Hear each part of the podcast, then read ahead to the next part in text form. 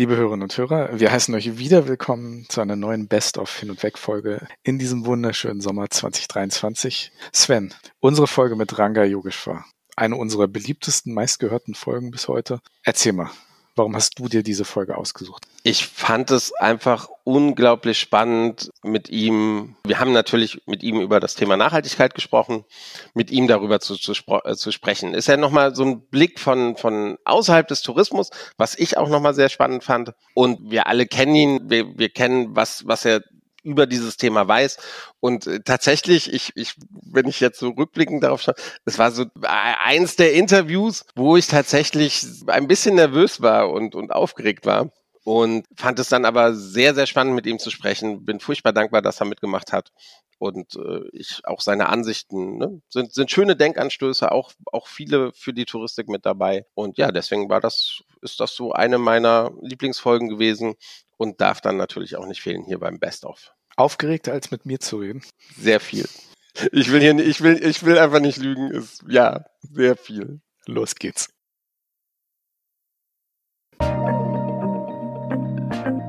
Hin und weg. Der Reisepodcast.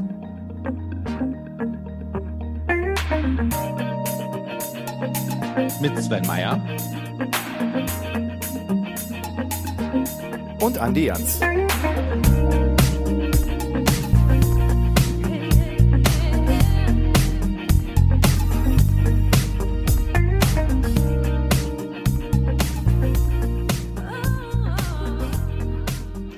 Herr Yogeshwar, Sie sind ein vielbeschäftigter Mensch, vielleicht gerade auch in diesen Zeiten noch ein bisschen mehr als, als normalerweise. Deswegen vielen lieben Dank, dass Sie sich heute ein paar Minuten für uns Zeit genommen haben. Schön, dass Sie dabei sind. Wir freuen uns sehr.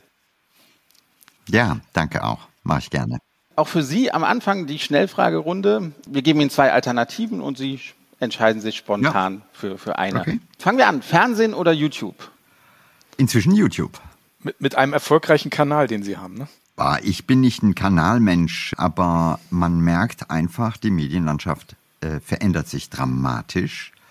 Äh, und das klassische Fernsehen, so sehe ich das, geliebt habe, das ändert sich. Und insofern sage ich, heute ist YouTube oder sind diese neuen Distributionswege einfach total spannend. Hm. Frage zwei, da kommen wir vielleicht auch nachher noch drauf zu sprechen. E-Mobilität oder Wasserstoff? Also Mobilität durch Wasserstoffe. Es ist interessant, weil Sie sagen E-Mobilität oder Wasserstoff. Äh, ein Teil der Wasserstoffstrategie basiert darauf, dass man aus dem Wasserstoff wieder Strom macht.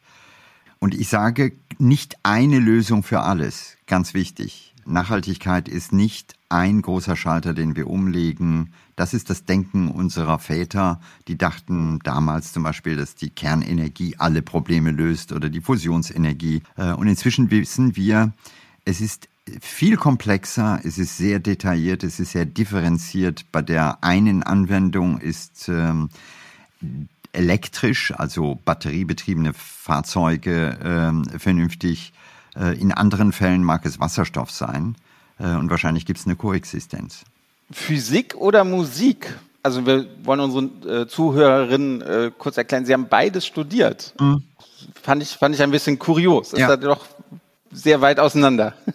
da sage ich, warum oder, weil wir eine ganz komische Denke an einigen Stellen haben, dass wir in Deutschland speziell trennen. Also wir sind auch, wenn man die Musik betrachtet, glaube ich, das einzige Land weltweit, was unterscheidet zwischen E-Musik und U-Musik. Und in ähnlicher Weise gibt es so die Schubladen und entweder ist man Naturwissenschaftler oder man ist an Kultur interessiert und beides zusammen geht nicht. Und das ist einfach Blödsinn. Also insofern äh, Musik und Wissenschaft passt super gut. Hm. Wir sind die Meister des binären Denkens so ein bisschen. Ne?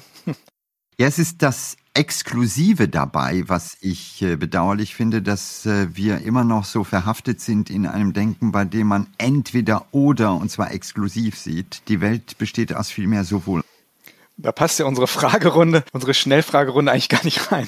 Aber letzte Frage ganz gut passend zu Ihnen. Luxemburg oder Deutschland? Natürlich beides Länder, mit denen Sie eng. Und wieder störe ich mich an dem oder, weil äh, Sie müssten das eigentlich noch ergänzen mit Indien, weil mein Vater ist aus Indien. Mein erster Pass, den ich hatte, war indisch. Äh, und da kann man es vielleicht sogar am schärfsten klar machen, dass dieses Verlangen nach Sortenreinheit, gerade bei Nationalitäten, also entweder ist man deutsch oder man ist irgendwas anderes, natürlich völlig abwegig und absurd ist. Also wenn man sich einfach mal umschaut, merkt man, es gibt inzwischen wachsend überall auf der Welt Menschen, die aus unterschiedlichen Kulturen zusammengekommen sind, Menschen, deren Vater aus dem einen und die Mutter aus dem anderen Land kommen. Und das zeigt im Grunde genommen, dass sich da wirklich eine Qualität ändert und diese Rückführung in eine Welt von gestern, in der man Menschen wie mich, die im Grunde genommen ja ein Mix sind, fast schon abstößt, weil man sagt, ist, also entweder kann man nur Luxemburger sein oder nur Inder oder nur Deutscher, ist absurd. Hm. Gut, da haben wir eine schöne Überschrift für den Podcast, wieder dem Binären. das Sowohl ja als gut. auch ist besser ja. als Sowohl als oder, auch. Ne? Oder. Ja. Herr Yogeshwar, wir haben Sie eingeladen, weil wir zwar glauben, dass die Touristik viele schlaue Köpfe hat, aber wir auch dringend ab und zu mal eine, eine, Stimme von, von draußen, also von außerhalb der Tourismusblase hören sollten. Ähm, was bedeutet Reisen für Sie und auch in Betrachtung des Spannungsfeldes Reisen und, und Nachhaltigkeit?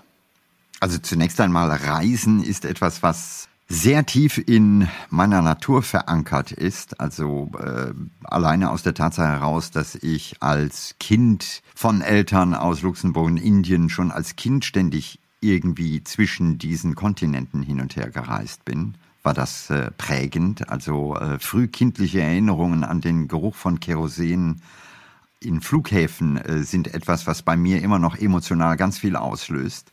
Und ich bin dann auch beruflich extrem viel unterwegs gewesen. Also nur mal so eine Vorstellung, mein Fußabdruck oder die Meilen, die ich alleine bei Lufthansa 2019, also bevor Corona alles stoppte, äh, das waren äh, etwa 170.000 Meilen. Äh, das ist anders ausgedrückt das erste Klasse-Ticket in Greta Thunbergs Hölle. Aber das ist mir auch bewusst. Also mein CO2-Fußabdruck speziell durch das Fliegen, und das ist jetzt nicht innerdeutsch, das kriegt man so nicht hin, zeigt einfach, das ist überhaupt nicht gut. Äh, und insofern nachhaltig reisen ist, wenn man es ganz streng nimmt, an vielen Stellen fast ein Widerspruch. Es sei denn, man schwingt sich aufs Fahrrad, habe ich auch schon gemacht. Ich bin schon mit dem Fahrrad, keine Ahnung, von hier in die Schweiz gefahren. Das ist super. Aber ansonsten müssen wir einfach ehrlich sein und sagen, gut, Reisen ist nicht äh, der ideale Fuß, äh, CO2-Fußabdruck, aber das heißt nicht, dass wir es nicht tun sollten, sondern dann geht es im nächsten Schritt darum zu sagen, was ist die Qualität dieser Reise? Warum machen wir das? Und da differenziere ich natürlich sehr, denn es ist ein großer Unterschied, ob irgendeiner für ein Wochenende äh, Koma saufen äh, nach Mallorca fliegt oder ob eine andere Person ähm, irgendwo hinfliegt, wo sie sich befasst hat, wo sie im Grunde genommen mit einer ganz anderen Haltung rangeht. Und ich glaube, über Haltung müssten wir in dem Kontext eher reden. Hm. Also Nachhaltigkeit als Haltung, auch das Wort Haltung da schon mit drin. Da kommen wir sicher gleich darauf zurück. Ja wir sehen mit Corona gerade so ein Licht am Ende des Tunnels, wobei der Tunnel scheinbar noch sehr flexibel und dehnbar scheint. Das war für die Touristik, also unsere Branche, die schwerste Krise aller Zeiten. Und für viele ging es und geht es auch immer noch um das wirtschaftliche Überleben. Mhm. Aber nicht wenige sehen diese Krise auch als eine Chance, am Ende Dinge in Bezug auf die Umweltauswirkungen des Reisens auch anders zu machen. Und da gibt es ja viele gute Beispiele dafür, was man machen kann. Viele gehen das aber auch so nicht mit und, und, und wehren sich auch dagegen. Wir haben eben schon über diese binäre ne, Entweder-Oder-Geschichte gesprochen. Der Sven hat das Reisen und Nachhaltigkeit auch als ein Spannungsfeld bezeichnet. Sie haben das eben schon einmal umrissen. Was sind denn für Sie jetzt konkret Dinge, die, die, die wirklich brisant sind, wenn Sie sich so angucken, wie wir vor oder ich sag mal immer in den, in den Vorkriegsjahren vor Corona gereist sind, neben dem vielen Fliegen? Ne? Ich glaube, der, der wichtigste Punkt, zumindest in meiner Haltung, ist, wenn man das Reisen begreift als einen reinen Konsum, im Sinne man konsumiert Landschaften, man konsumiert Menschen. Ich habe, äh, keine Ahnung, Safaris erlebt, äh, wo Menschen drin saßen, völlig inadäquat gekleidet und im Grunde genommen einfach nur guckten, gut, äh, die, die haben so abgehakt, ja. Also The Big Five, da eine Giraffe, hier ein Elefant, da ein Löwe. Und als das fertig war, war, war es das. Äh, und das Reisen, also der Prozess, ein anderes Umfeld, ein anderes Ökotop zu erkunden, ist null sitzen geblieben, sondern das sind Menschen, die nach kürzester Zeit so ungefähr sagen, gut, wie ist das Menü im Hotel? Äh, und das spielt die dominante Rolle. Wenn das die Haltung ist, ist es Konsumieren und ich finde, Konsumieren ist oder dafür ist äh, Reisen ein zu hoher Preis. Das sehen wir inzwischen auch, wenn man es global betrachtet, weil es so eine komische Bucketlist gibt, also wo man hin muss. Inzwischen gibt es sogar bestimmte Ziele, die geschlossen wurden, weil sie zum Beispiel durch Instagram äh, so dominiert wurden, dass man, und wenn man, es gibt auch im Internet schöne Beispiele, wo Menschen in der Schlange warten, bis sie diesen einen Shot äh, bekommen. Äh, und das ist natürlich absurd. Äh, genauso geht es beim Reisen darum, dass wir in den letzten Jahren ein bisschen das Problem hatten, in manchen Städten zumindest, dass es eine sonderbare Angleichung gab. Also ähm, man flog irgendwo hin. Ich sage jetzt bewusst fliegen, damit auch das Ziel weit weg ist. Und dann steigt man aus in einer Stadt und da gibt's genauso den McDonald's und das H&M und äh, man hat so den Eindruck, hey, äh, eigentlich bin ich nicht weitergekommen.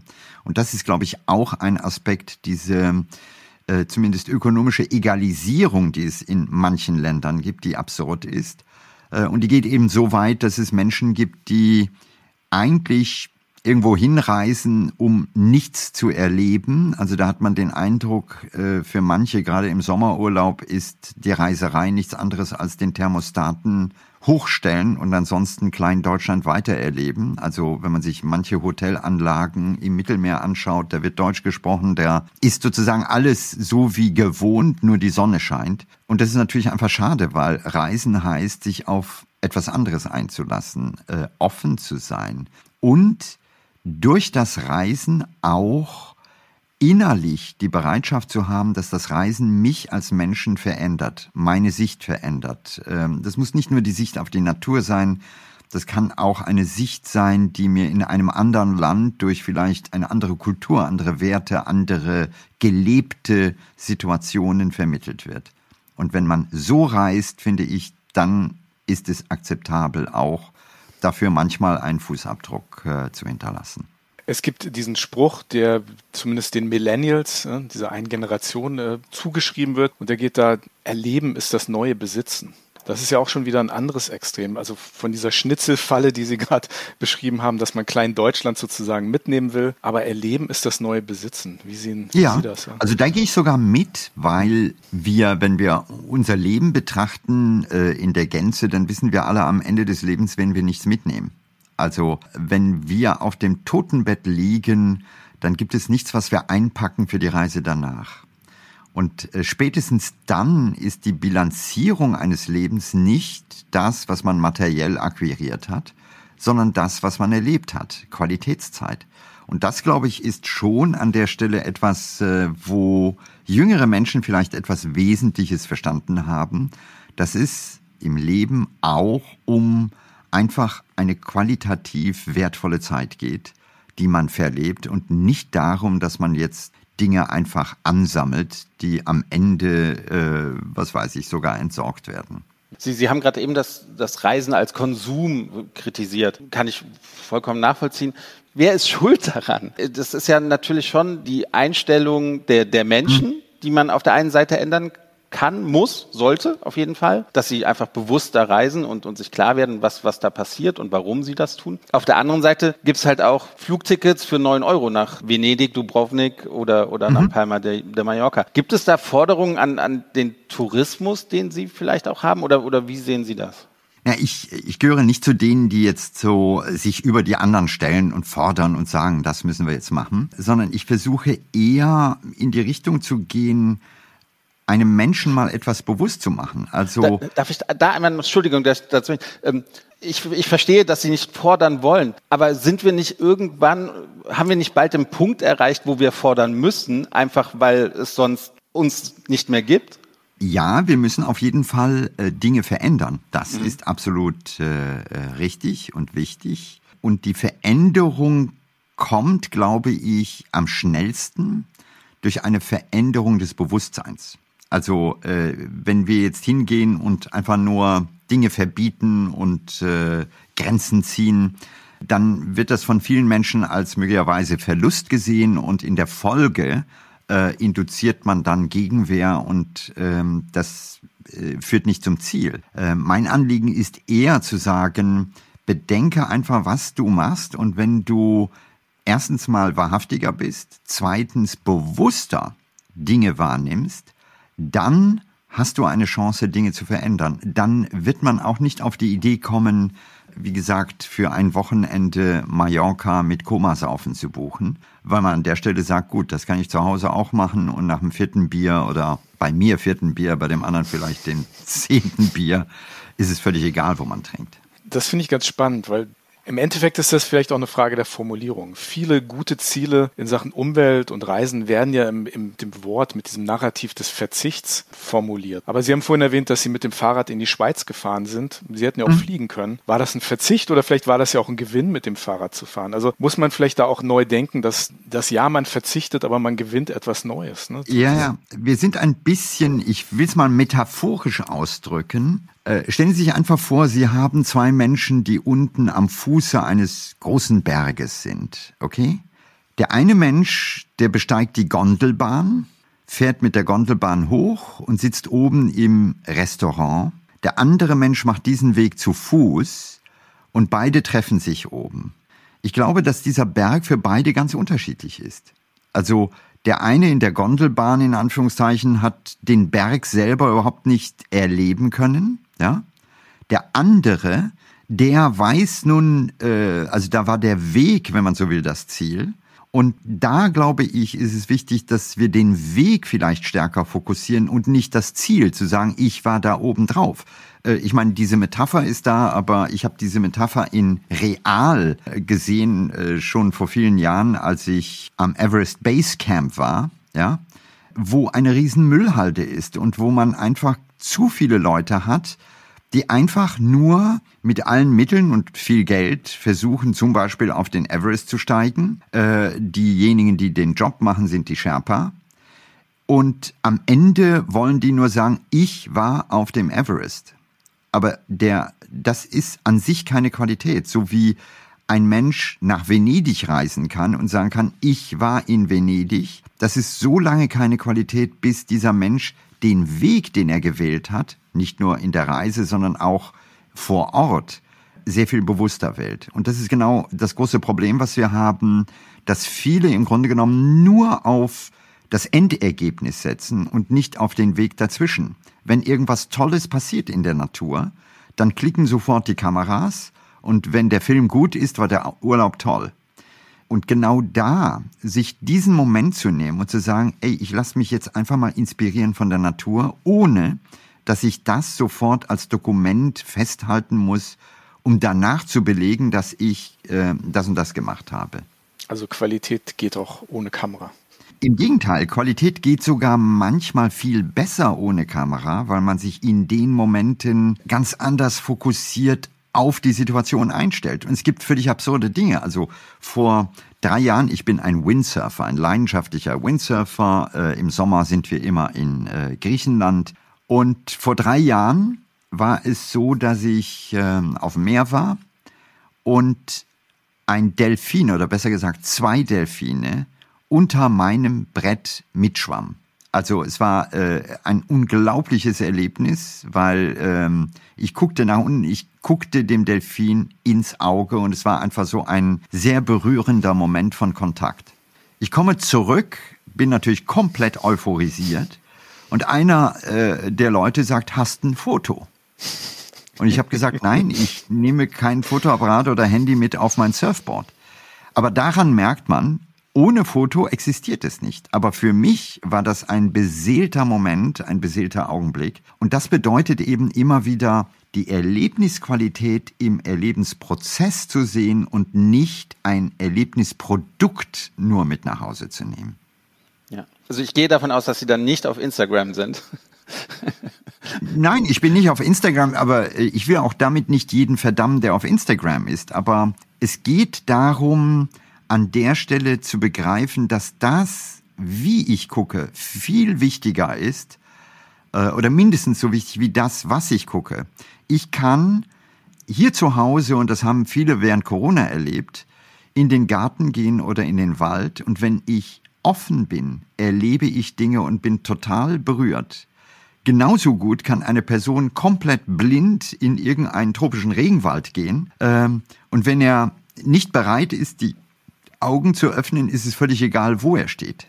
Sie haben das gerade eben auch schon mal angedeutet, dass manche Leute stundenlang Schlange stehen für diesen einen Fotospot. Und Ihre Denkweise rührt ja auch daher, dass wir vielleicht damit wirklich die Sachen zerstören, die wir eigentlich so toll finden. Und wie paradox ist das eigentlich, dass es wirklich ein Motiv ist des Reisens? Wie denken Sie darüber? Wie, wie kann das sein? es ist es ist vielleicht die Tragik, ähm, die wir alle in uns tragen und wir sind alle Teil genau dieses Problems. Also wenn es irgendein Ort gibt, der großartig ist, der in gewisser Weise publiziert wird, ist es zuerst einmal völlig nachvollziehbar, dass natürlich viele Menschen sagen, oh, das möchte ich auch mal erleben. Was ist die Folge in einer Welt, äh, wo einfach global viel gereist wird, dass viele dahin kommen? Die Folge ist unter Umständen, dass dieser Ort auch oder dass sich auf diesem Ort oder in diesem Ort möglicherweise sogar eine größere Industrie formiert. Und mit der Zeit ist genau der Charme dieses Ortes verbaut durch gigantische äh, Betonburgen von Hotels, äh, durch Kommerz und sonst was. Das heißt, wir laufen immer wieder, wenn man so will, in diese Falle, dass das, was ursprünglich ein Geheimtipp war, plötzlich zerstört wird dadurch, dass viele da sind. Und das ist vielleicht das Bewusstsein, was wir alle haben müssen, dass wir, wir Besucher, wir Menschen stören immer das System, was wir beobachten. Das kennt man in der Physik, aber das kennt man eben auch in der Natur. Das heißt, ich selber bin Teil oder werde dann Teil eines Problems. Und von daher stehen wir eben heute vor der Herausforderung, dass wir genau das nicht mehr machen wollen. Also die klassische Art, wunderschöne Orte zu haben, die man dann in kürzester Zeit im Grunde genommen so verändert und so kaputt macht, dass sie gar nicht mehr schön sind. Und da gibt's, jeder kennt diese Beispiele von wunderbaren Küstenstreifen, die heutzutage eigentlich nur noch Müllhalten von großen Betonburgen sind. Und da geht's darum, nachhaltig zu reisen. Und da gibt's ja Ansätze. Also ähm, ich habe Bekannte, die in ähm, Costa Rica, ja, versuchen, nachhaltigen Tourismus zu machen. Und die Grundidee dabei ist, an der Stelle, wie schafft man es, auf der einen Seite das legitime Interesse des Menschen zu sagen, ich will das erleben, zu kombinieren mit einer Art und Weise und einem Ansatz, der am Ende nicht zur Zerstörung genau dieses Habitats führt. Sie reden wahrscheinlich von der La Tigra Rainforest Lodge in Costa Rica, ne? die unter anderem vom Reiseveranstalter, deutschen Reiseveranstalter Rainer Stoll mit aufgebaut wurde. Ne? Sie sind da ja Schirmherr in diesem mhm. Projekt, was ja wirklich ein gutes Beispiel dafür ist, wie man wirklich sorgsam und achtsam mit den Ressourcen vor Ort umgehen kann. Aber es ist auch ein gutes Beispiel dafür, dass äh, Nachhaltigkeit auch sozial nachhaltig bedeutet. Ja, Nachhaltigkeit äh, hat dann viele verschiedene Dimensionen, weil es geht ja darum, Tourismus hat an vielen Stellen auch durchaus Nachhaltigkeit Nachhaltigkeit als Folge gehabt. Also wenn wir uns große afrikanische Wildparks anschauen, dann gab es das große Problem, dass durch Wilderei, durch Jagd, durch äh, die, die ähm, Bauern im Grunde genommen äh, viele unglaublich schöne Spezies nach und nach bedroht waren. Elefanten und so weiter. Und da hat man es mit der Zeit geschafft, durch den Tourismus Dinge zu kombinieren, nämlich zu sagen, auf der einen Seite, man gibt den Menschen vor Ort eine mögliche Einkommensquelle und hat auf der anderen Seite eben äh, auch ein Bewusstsein, bei dem man diesen Menschen auch klar macht, das ist in Anführungszeichen euer Kapital. Das heißt, äh, ein Regenwald, der äh, nicht zerstört ist, äh, die Savanne mit äh, ja, intakten Elefantenherden, sind genau der Attraktor für ein Business. Und das ist äh, insofern durchaus auch eine Lösung, wo man Tourismus aktiv nutzen kann, um damit vor Ort ein nachhaltigeres Vorgehen ähm, äh, zu induzieren.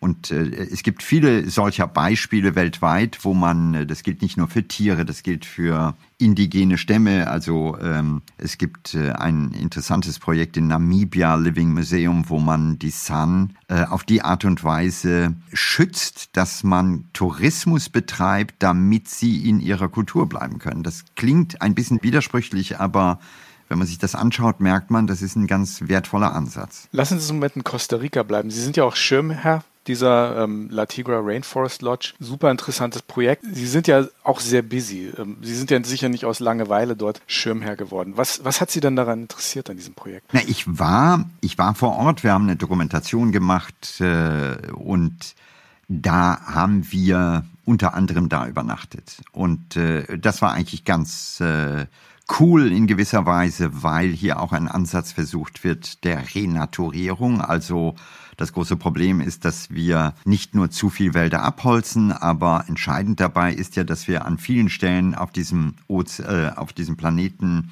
im Grunde genommen der Natur wieder den Vortritt lassen äh, müssen. Oder ich drücke es immer so aus, es ist an der Zeit, dass wir Menschen Frieden schließen mit der Natur. Und das versucht man dort. Und man versucht es eben nicht nur proaktiv, sondern indem man auch zum Beispiel die Kinder einbettet. Es gibt eine Schule. Also da wird ein bisschen mehr gemacht. Und das hat mir gefallen und äh, irgendwann haben die Betreiber mich gefragt, hey ja mal, kannst du ja nicht Schirmherr sein? Ich habe gesagt, okay, also das, äh, das tue ich gerne, weil an der Stelle die Sache im Vordergrund steht. Äh, aber auch da muss man eben vorsichtig sein und das wird in den nächsten Jahren ganz wichtig sein, weil nachhaltiger Tourismus natürlich jetzt eine Art äh, schöner Tag ist. äh, und viele missverstehen das äh, nach dem Motto, eigentlich machen wir weiter wie bisher, aber jetzt äh, stempeln wir das Ganze als nachhaltig. Das ist so ähnlich wie die Angebote bei Zarlando. Ja, wenn man sich die Klamotten anschaut, dann steht da auch überall nachhaltig drauf, aber im Kleingedruckten merkt man, das bezieht sich dann nur auf ein Element, zum Beispiel, keine Ahnung, die Baumwolle, die äh, nicht mit Pestiziden belastet ist, aber in diesem Wort Nachhaltigkeit wird nicht gefragt, wo sie produziert wurde, unter welchen sozialen Bedingungen Bedingungen die Näherinnen gearbeitet haben und so weiter. Und ich glaube, da müssen wir uns ehrlich machen, denn wir erleben momentan eine Erhöhung des Bewusstseins, gerade im Kontext des Klimawandels. Aber wir sehen eben auch eine geradezu absurde Form von Greenwashing, wo Menschen irgendeine Gewissensberuhigung durch den Coffee-to-go-Becher, der recycelbar ist oder durch all möglichen anderen Dinge suggeriert wird. Äh, Blue Motion oder Blue ist heute in der Autoindustrie ja das Schlagwort und äh, man hat so den Eindruck, das ist alles jetzt nur noch naturnah, was natürlich überhaupt nicht der Fall ist. Also da müssen wir einfach ehrlich sein und sagen, okay, äh, was tue ich dafür? Und vielleicht in Zukunft wird es so sein, dass wir für bestimmte Ziele auch eine bestimmte Zeit kalkulieren sollten. Also ich glaube, der gefährlichste Aspekt ist, dass man Dinge so ex und hop machen kann.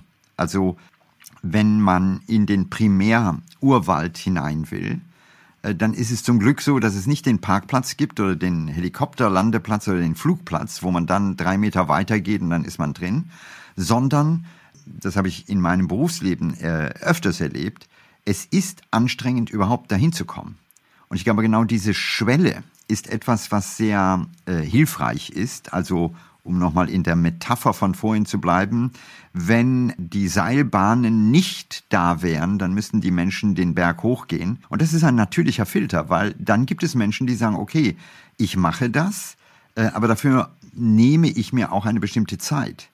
Aber was wir eben absurderweise in dieser globalisierten Welt erleben, ist im schlimmsten Sinne den Manager aus New York, der noch gestern im Büro war und der heute am Fuße des Mount Everest im Everest Mount View Hotel residiert, einem Fünf-Sterne-Hotel, und sitzt in der Lounge, hat eine Maske mit Sauerstoff, weil das Hotel natürlich schon so hoch ist, und ist jetzt oder meint, er wäre jetzt äh, am Everest. Und ich glaube, genau da ist etwas eben nicht passiert, nämlich Reisen heißt auch eine Art innere Transformation mitgehen.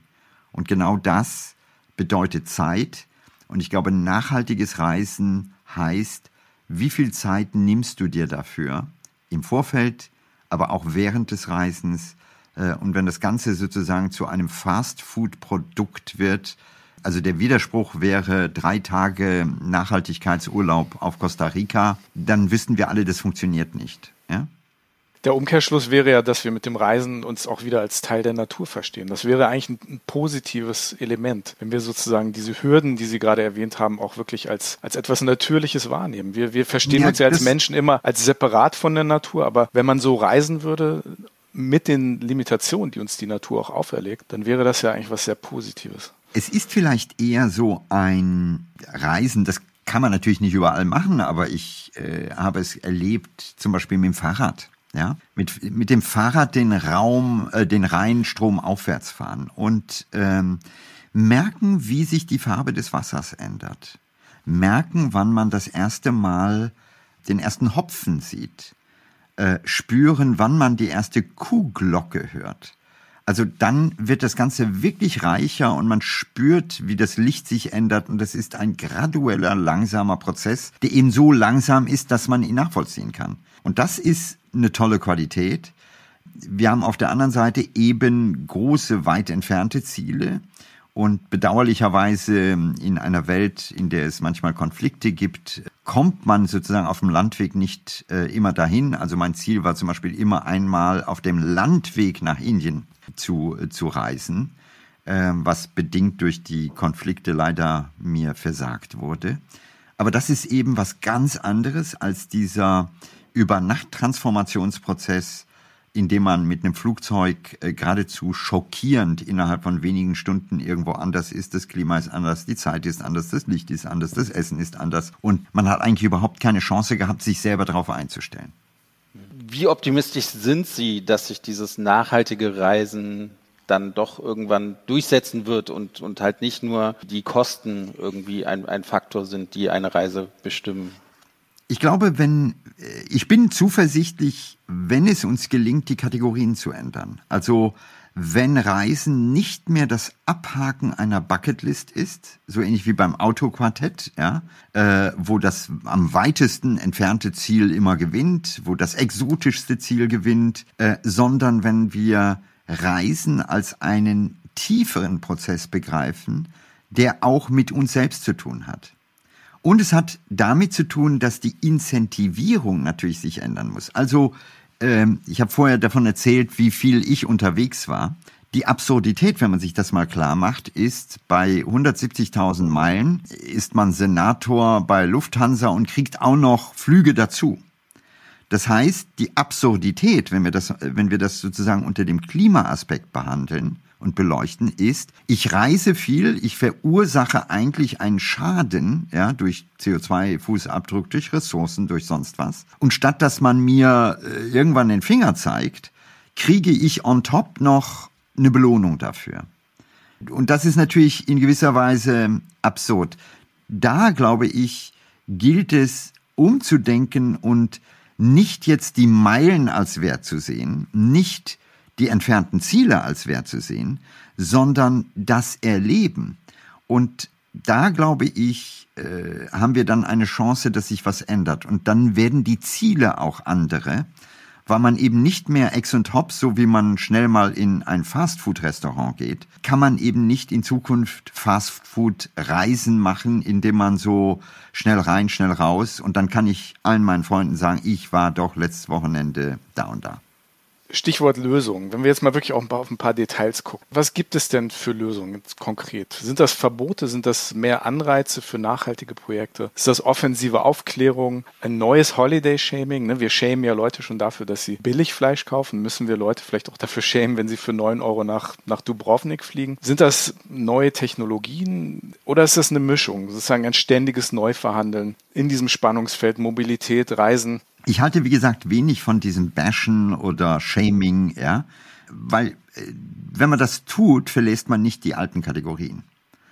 Sondern es geht eher darum, wenn eine Gesellschaft an irgendeiner Stelle in einem Konsens, in einem bewussten Konsens merkt, worauf kommt es an, dann wird ein Schuh daraus. Also solange wir immer noch meinen, dass das Instagram-Bild in irgendeiner exotischen Landschaft alles aussagt, äh, lassen wir uns täuschen. Und das Schöne in dieser Gesellschaft ist, dass man so langsam die Transparenz hat, so langsam merken die Leute, na ja, also äh, das ist nicht unbedingt das Tollste. Und auf der anderen Seite geht es um Achtsamkeit, die man auch schon zu Hause entwickeln kann. Und da, glaube ich, ist so die Nuance. Ich bin natürlich einer, muss ich ganz ehrlich sagen, der ein Leben lang sehr gerne gereist ist, der das auch vom Herzen her tut äh, und das auch in Zukunft machen möchte. Also ich gehöre nicht zu denen, die sagen, oh, ich werde jetzt nicht reisen, weil der Planet hat wunderbare Aspekte. Nur wichtig ist, mit welchen, Reise, äh, mit welchen Augen reise ich? Wie gehe ich das an? Und wenn Reisen zu einem lediglich einem Konsumieren wird, äh, im engeren Sinne, ohne Veränderung, ohne Offenheit, ohne Respekt, ich glaube, dann wird's absurd. Und äh, Sie können zwei Menschen haben, die dasselbe Ziel haben. Der eine erlebt es und der andere äh, verpasst es. Sie sind ja viel gereist. Ja.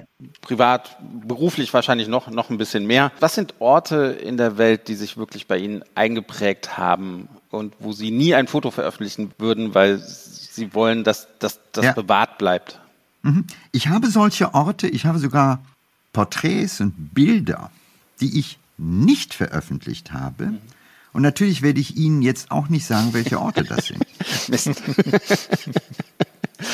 konsequent, konsequent. Schade. ja, ja, da bin ich sehr, sehr ehrlich, weil ich an vielen Stellen Großartiges sehen durfte und mir sehr bewusst darüber bin, dass jedes Publizieren zur Zerstörung genau dieses Feldes führt. Das ist so ein bisschen wie bei den Reiseführern der Geheimtipp. Ja? Mhm. Jeder kennt das. Ja, Irgendein ja. Restaurant, da steht Geheimtipp, Bullshit. Ja?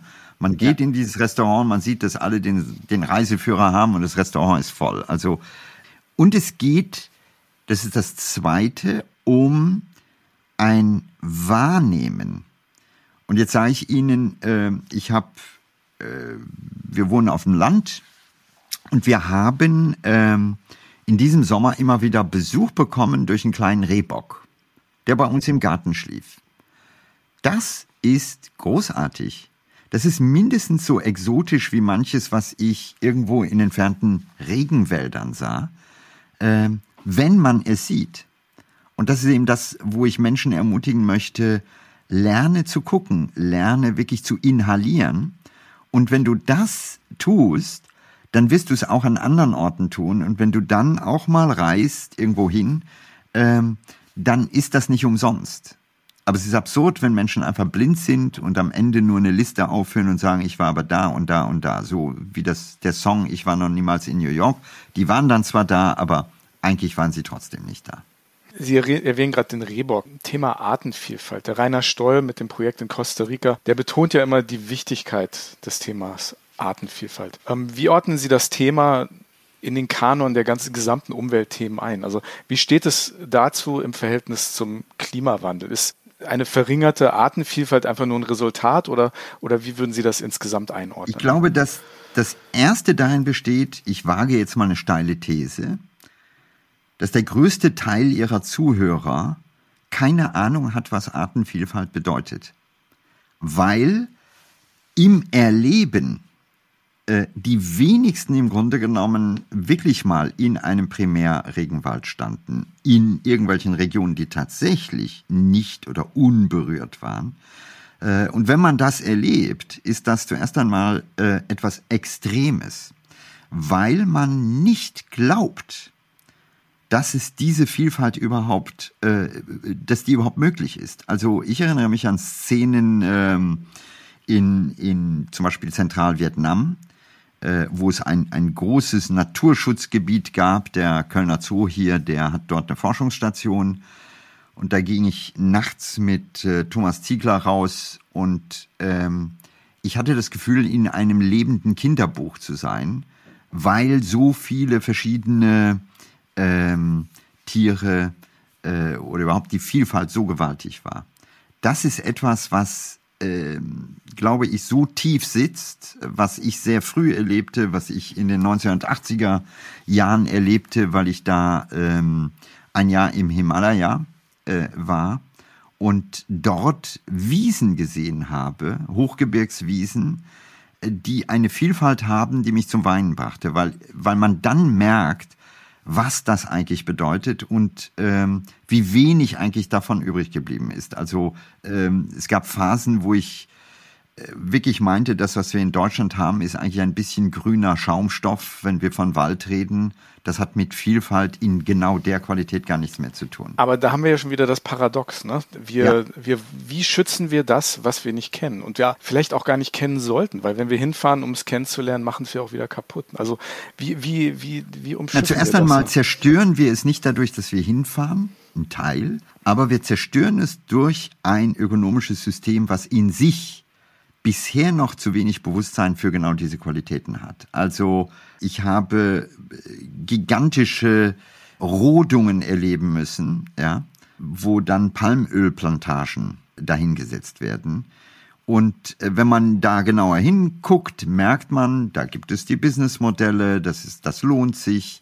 Wir hier in Europa, die natürlich umgeben sind von einer Natur, die äh, über die Landwirtschaft der letzten Jahrhunderte komplett geprägt wird. Also äh, wir haben keine naturbelassenen oder kaum mehr naturbelassene Landstriche und stellen uns jetzt hin hochnäsig und sagen, du Brasilianer, du äh, Mensch aus wo auch immer, du musst das alles erhalten, ist natürlich problematisch. Aber im Kern geht es darum, Vielfalt als eine Qualität zu erkennen und Vielfalt im Kontext auch von ökonomischen Prozessen zu verteidigen. Und das ist sehr schwer, weil wie viel ist es mir wert, dass ich eine bestimmte Tierart sehe? Ja, die einen Kategorien, das sind Dollar und das sind Umsatzzahlen und das sind Gewinnmargen und so weiter. Was ist sozusagen die andere Kategorie? Und dabei zu begreifen, das ist unser Lebensstil, also auch meiner, ja, und ich führe implizit durch meinen Lebensstil genau zu dieser Zerstörung. Ähm, also die Absurdität ist, ich sehe das vor Ort auf Sumatra, ja, wie, wie Wälder gerodet werden, wie in dem konkreten Fall äh, eine ganze Vielfalt von Tieren, die bekanntesten sind Orang-Utans, ja, aber eben nicht nur die, bedroht sind. Ich finde das dann ganz furchtbar und dann komme ich nach Hause und am nächsten Tag, ähm, wenn die Sendung läuft, sitze ich vor der Glotze und äh, nehme mir ein Stück Fertigpizza und merke gar nicht die Verbindung, hey, dass das Palmöl auf meiner Fertigpizza eigentlich genau ja, die Ursache ist für das, was in dieser Doku gesagt wird. Ich, ich möchte nochmal zurück auf, auf den Primärwald und äh, ich, ich habe einen erlebt in, in Costa Rica und da, da habe ich dann wirklich auch so, habe ich mich tatsächlich so ein bisschen geschämt, weil wir waren am Tag vorher schon da und wir sind, ich bin am ersten Tag mit meiner Freundin da durchgegangen und das war eher so eine Art Wanderung, die wir gemacht haben. Also ne, wir wollten irgendwie so einen Rundweg machen und da war das Ziel, diesen Rundweg zu schaffen. Und wir waren dann einen Tag später nochmal mit, mit einem Guide sind wir, sind wir durch den Primärwald gegangen.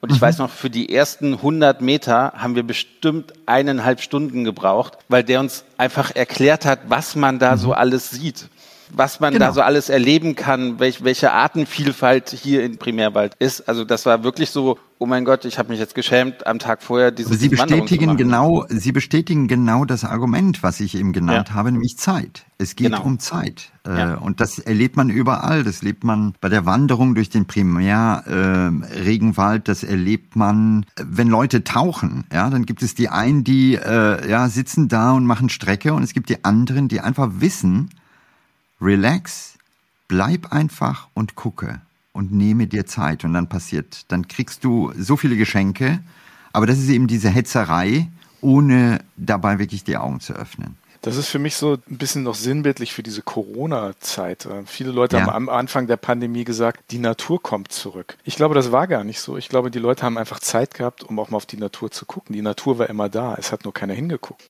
Na klar, es ist auch so, dass man sagen muss, gut, da gab's, es gab auch in der Corona-Pandemie viele, die gefangen waren irgendwo in einer Großstadt, wo Natur ehrlich gesagt nicht so ganz präsent ist. Aber es hatte den Vorteil, und das ist vielleicht die Botschaft, Corona hat vielen mehr Zeit gegeben. Und genau dieses Mehr an Zeit führt dazu, dass man dann tatsächlich mal den Fokus darauf setzt und nicht Dinge übersieht. Und es ist genau dasselbe, es hilft mir überhaupt nichts, durch einen Primärregenwald zu gehen, wenn ich nicht gucke. Und wenn ich genau gucke, dann merke ich, dass schon wenige Meter mich total erfüllen können. Das ist eigentlich ein ganz schönes Schlusswort, dass wir uns mehr Zeit nehmen sollten, wenn wir unterwegs sind. Und ich ich habe noch eine, eine, sorry, eine Frage. Ich weiß danach noch, noch eine Frage, aber auf den ähm, letzten wenn wir sie hier schon mal haben. Wir haben gerade von, von Flugshaming gesprochen. Wird Fliegen irgendwann klimaneutral werden durch andere Antriebsstoffe? Oh, das ist, ähm, ich glaube, wir eine leichte Frage zum Schluss. Ja gut, aber ich glaube, zum einen, wir werden noch mal Veränderungen erleben und da hat Corona geholfen, weil wir an vielen Stellen gemerkt haben, dass die Notwendigkeit des Fliegens gerade im Businessbereich an vielen Stellen ersetzt wird durch digitale Konferenzen durch ein anderes Miteinander. Und äh, ganz ehrlich, äh, das gilt auch für mich. Also wie oft bin ich für einen Tag nach Berlin gedüst, um da irgendein Meeting zu haben für zwei Stunden und dann mit dem Flieger wieder zurück. Also ich bin da auch sehr ehrlich. Äh, und das ist natürlich nicht nur klimamäßig absurd, das ist auch absurd, was die Lebensqualität betrifft. Und wenn ich heute eben die Chance habe, dieses Meeting elektronisch zu machen, dann mache ich das, weil ich damit viel mehr Zeit geschenkt bekomme. Und ich glaube, da werden wir eine Veränderung erleben, weil ähm, weltweit wir diese Lektion der digitalen Kommunikation gelernt haben. Das Zweite ist, ich bin felsenfest überzeugt, dass das Reisen auch bleiben wird. Also ich selber sage ganz ehrlich, ich habe sowas wie ein Nomadengehen in mir. Also Sven Hedin hat mal gesagt, wer je die Kamelglocken gehört hat, den lassen Sie nicht wieder los. Und das gilt für mich. Ich glaube aber, dass wir über Preise nachdenken müssen, dass wir die Sinnhaftigkeit mancher Verbindungen tatsächlich hinterfragen müssen. Und ja, die Art und Weise, wie wir reisen, wird wahrscheinlich eine immer größere Rolle spielen. Also dieses Ex- und Hop-Reisen vielleicht nicht. Vielleicht, wenn man exotische Ziele hat, die fernab sind, könnte man ja auch über so ein Dynamic Pricing nachdenken, zu sagen, okay, wenn du binnen drei Tagen zurückkommst, kostet das Flugticket so viel. Wenn du länger bleibst, ja, nimmt der Preis ab, um damit dieses Hin und Her vielleicht ein bisschen abzudämpfen. Ich weiß es nicht, aber da werden wir einiges finden, aber ich glaube, der wichtige Punkt ist nicht über Verbote zu gehen. An einigen Stellen muss man bestimmt verbieten, aber es geht darum, wie nehme ich wahr. Und wir müssen wegkommen von diesem rein Consumerism, also auch im touristischen Bereich, wo eigentlich nur irgendetwas konsumiert wird, ohne dass etwas verändert wird. Und ich glaube, da mehr Bewusstsein zu schaffen, äh, ist großartig. Und dann wird das Reisen auch genau das sein, was es eigentlich sein sollte, nämlich ein Prozess, bei dem man sich und das eigene Bewusstsein auch nochmal öffnet. Nachhaltigkeit als Haltung, ich denke, das war ein sehr schönes Schlusswort. Vielen lieben Dank, Herr Yogeshwar, dass Sie bei uns mitgemacht haben. Und liebe Hörerinnen und Hörer, wenn es euch gefallen hat oder wenn ihr Fragen, Anmerkungen oder Kommentare habt, könnt ihr uns wie immer schreiben auf Facebook oder Instagram unter Hin und Weg Podcast oder natürlich auch auf unserer Webseite gibt es das Kontaktformular hin und weg podcast.de. Der Sven antwortet wie immer innerhalb von 24 Stunden. Probiert es doch einfach mal aus. Testet mich, genau. Wir würden uns sehr freuen, wenn ihr nächste Woche wieder dabei seid bei einer neuen Folge von Hin und Weg, der Reisepodcast mit Sven Meyer und Andi Jan. Und wir bedanken uns noch einmal recht herzlich bei Herrn Ranga Yogeshwar. Vielen lieben Dank fürs Mitmachen. Vielen Dank. Danke.